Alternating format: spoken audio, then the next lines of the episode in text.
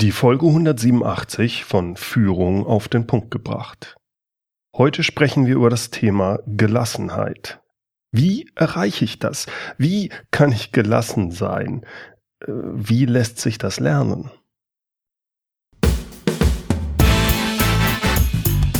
Willkommen zum Podcast Führung auf den Punkt gebracht. Inspiration, Tipps und Impulse für Führungskräfte, Manager und Unternehmer. Guten Tag und herzlich willkommen. Mein Name ist Bernd Gerob, ich bin Geschäftsführer-Coach in Aachen und Gründer der Online-Leadership-Plattform. Warum ist Gelassenheit wichtig? Warum sollte man Gelassenheit lernen? Nach außen hin wirkt ein gelassener Mensch souverän und frei von Angst. Laut Wikipedia ist Gelassenheit gleichbedeutend mit Gleichmut und innerer Ruhe. Es ist die Fähigkeit, vor allem in schwierigen Situationen, die Fassung zu bewahren oder eine unvoreingenommene Haltung einzunehmen. Damit ist Gelassenheit das Gegenteil von Unruhe Aufgeregtheit, Nervosität und Stress. Ein Vorteil der Gelassenheit ist sicher gesundheitlicher Natur. Ein gelassener Mensch ist weniger gestresst, lebt somit gesünder und hat dadurch ein längeres Leben. Beobachten wir gelassene Menschen im Führungsumfeld, dann wird ein anderer Vorteil sehr schnell ersichtlich. So jemand, der so gelassen ist, der strahlt Ruhe aus. Und zwar selbst dann, wenn um ihn herum alles zusammenzubrechen scheint und Stress und Hektik herrschen. Er oder sie ist Herr oder Frau der Lage. Selbst in kritischen Situationen wird so jemand als überlegt, ruhig und souverän wahrgenommen, als quasi der Stein in der Brandung. So jemandem traut man zu, auch unter stressigen Bedingungen Entscheidungen richtig zu treffen und deshalb vertraut man solchen Menschen. Stellen Sie sich einen Autounfall auf der Autobahn vor. Ineinander verkeilte Autos, Blinklichter, Schmauchspuren. Es, es, es riecht unangenehm, es riecht nach Benzin und da liegen zwei Verletzte stöhnend, blutüberströmt am Seitenrand. Einige Autofahrer haben angehalten und versuchen zu helfen. Äh, sie laufen aber nur durcheinander und scheinen völlig überfordert. Nun kommt der Notfallwagen. Ein Sanitäter steigt aus, der ist Profi und hat diese Notfallsituationen schon häufig erlebt. Er weiß genau, was zu tun ist. Als erstes verschafft er sich einen Überblick, ist die Unfallstelle korrekt abgesichert, ist die Sicherheit aller Beteiligten gewährleistet? Wie viele Verletzte gibt es? Wie schwer sind die Verletzungen? Wie verhalten sich die Umstehenden? Und dann versorgt der Sanitäter die Verletzten und beruhigt die Leute. Er hat automatisch die Führung übernommen in dieser kritischen Situation.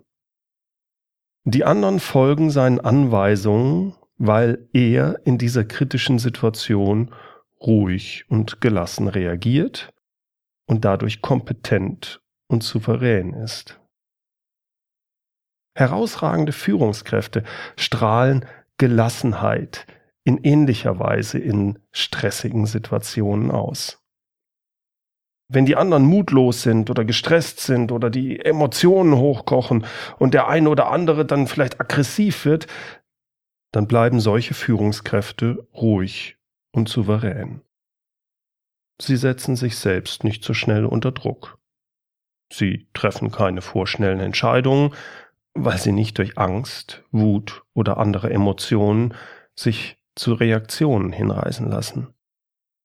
Sie können, auch wenn es brennt, klar denken und bleiben auf dem Boden. So jemand führt nicht, weil er die Leitungsfunktion per Ordre Mufti hat, weil er Geschäftsführer ist oder Abteilungsleiter oder was auch immer. Die Menschen folgen so jemandem wegen seines besonnenen Verhaltens, weil er gelassen ist. Wie lässt sich Gelassenheit lernen? Gelassenheit beginnt im Kopf. Es ist eine innere Einstellung. Wer gelassener werden will, der muss sich dafür entscheiden. Und diese Entscheidung bedeutet, regelmäßig und immer wieder an sich zu arbeiten, sich zu trainieren, gelassener zu reagieren. Und das geht nicht von heute auf morgen, aber es ist möglich. Grundlage für Gelassenheit ist Selbstvertrauen und Klarheit im Denken sowie Zuversicht. Wer zuversichtlich durchs Leben geht, der reagiert meist auch gelassen in kritischen Situationen. Denn er hat Glaubenssätze verinnerlicht. Glaubenssätze wie, es wird alles nicht so heiß gegessen, wie es gekocht wird. Jetzt mögen manche sagen, ja, der hat es einfach gehabt im Leben und deshalb diese Einstellung. Bei mir, bei mir hingegen, da sieht das ganz anders aus, alles ganz furchtbar. Das ist aber häufig gar nicht der Fall. Es ist keineswegs so, dass es solche zuversichtlichen Menschen im Leben immer einfach gehabt hätten. Häufig ist genau das Gegenteil der Fall. Sie haben heftige Erfahrungen gemacht, sie haben sich aber mit diesen Tiefschlägen intensiv beschäftigt und sie haben diese Erfahrungen verarbeitet. Deshalb, wenn Sie gelassener werden wollen, analysieren Sie frühere Situationen, in denen Sie nicht gelassen waren. Beispielsweise Situationen, in denen Sie mit Wut, Angst oder Verunsicherung reagierten. Was genau ist da gelaufen? Was ist da vorgefallen? Was hat dazu geführt, dass Emotionen hochkamen und diese Emotionen sie gesteuert haben? Welche Folgen haben sie in dem Moment befürchtet und was ist wirklich eingetreten?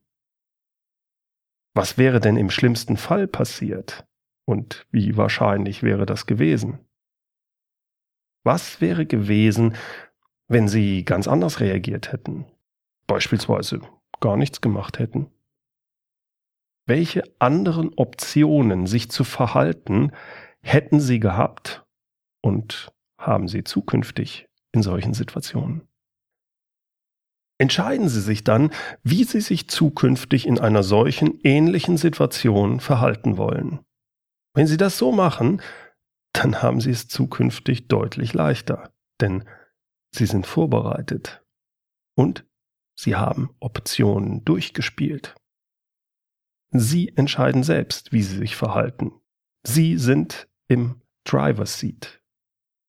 Sie fühlen sich nicht mehr fremdbestimmt durch Emotionen wie Angst oder Wut, oder zumindest können sie besser damit umgehen und so dann gelassener reagieren. Hier noch einige Tipps, wie Sie in der Situation selbst reagieren können. Also die Situation, wenn sie merken, ja, jetzt wird's kritisch und sie befürchten, vielleicht auch in alte Verhaltensweisen zurückzufallen oder ihre Emotionen kochen hoch, dann habe ich fünf Tipps für Sie. Der erste, atmen Sie. Was? Ja, toll, das tue ich auch so, atmen. Das meine ich nicht. Atmen Sie tief durch. Wenn wir unter Stress sind oder uns eine Situation überfordert, dann verändert sich unsere Atmung. Sie wird schneller und flacher und wir verspannen.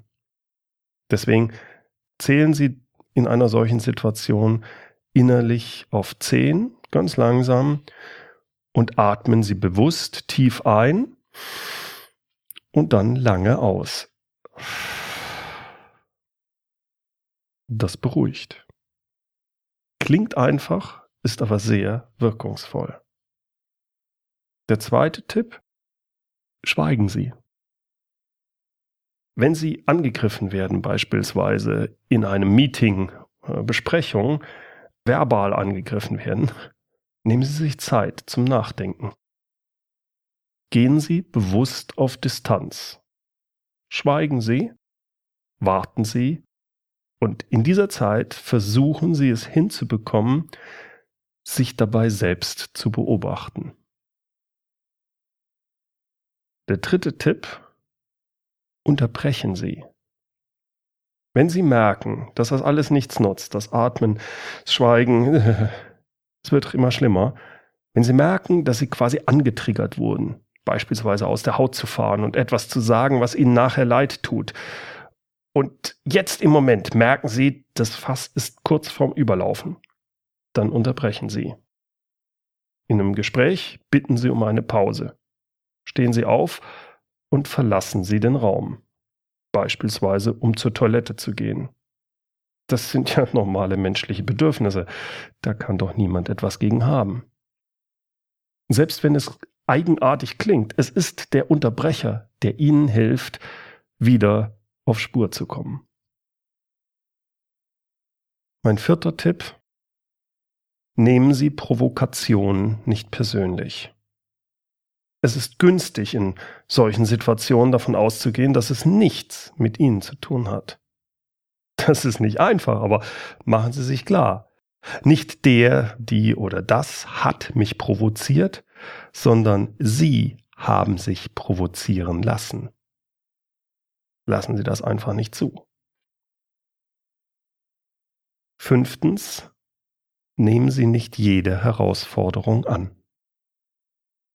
Klar, es gibt Situationen, in denen muss man Flagge zeigen. Da muss man konsequent handeln. Beispielsweise in einer Besprechung, wenn es um Ihr wichtiges Projekt geht und der Kollege gerade richtig dagegen schießt. Da müssen Sie was tun. Oder wenn Ihr Mitarbeiter ungerechtfertigterweise von Ihrem Chef angegangen wird.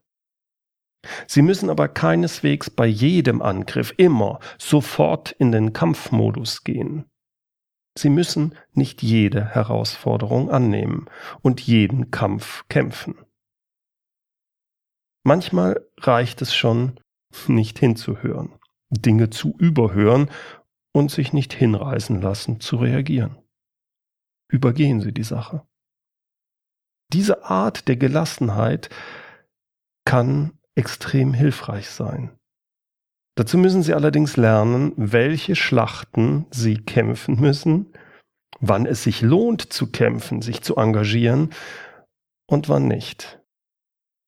Es muss der richtige Zeitpunkt sein. Lassen Sie sich nicht dazu hinreißen, auf alles und jeden zu reagieren. Ich wünsche Ihnen viel Erfolg dabei, gelassener zu werden und damit eine bessere Führungskraft zu werden. So, das war's mal wieder für heute.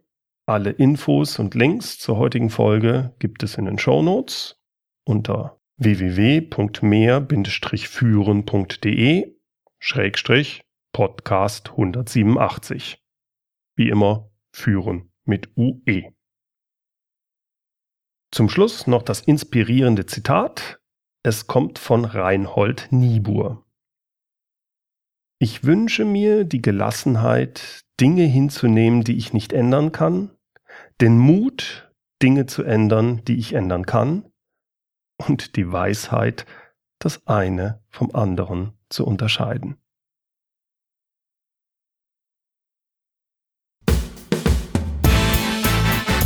Herzlichen Dank fürs Zuhören. Mein Name ist Bernd Gerob und ich freue mich, wenn Sie demnächst wieder reinhören, wenn es heißt Führung auf den Punkt gebracht. Inspiration, Tipps und Impulse für Führungskräfte, Manager und Unternehmer.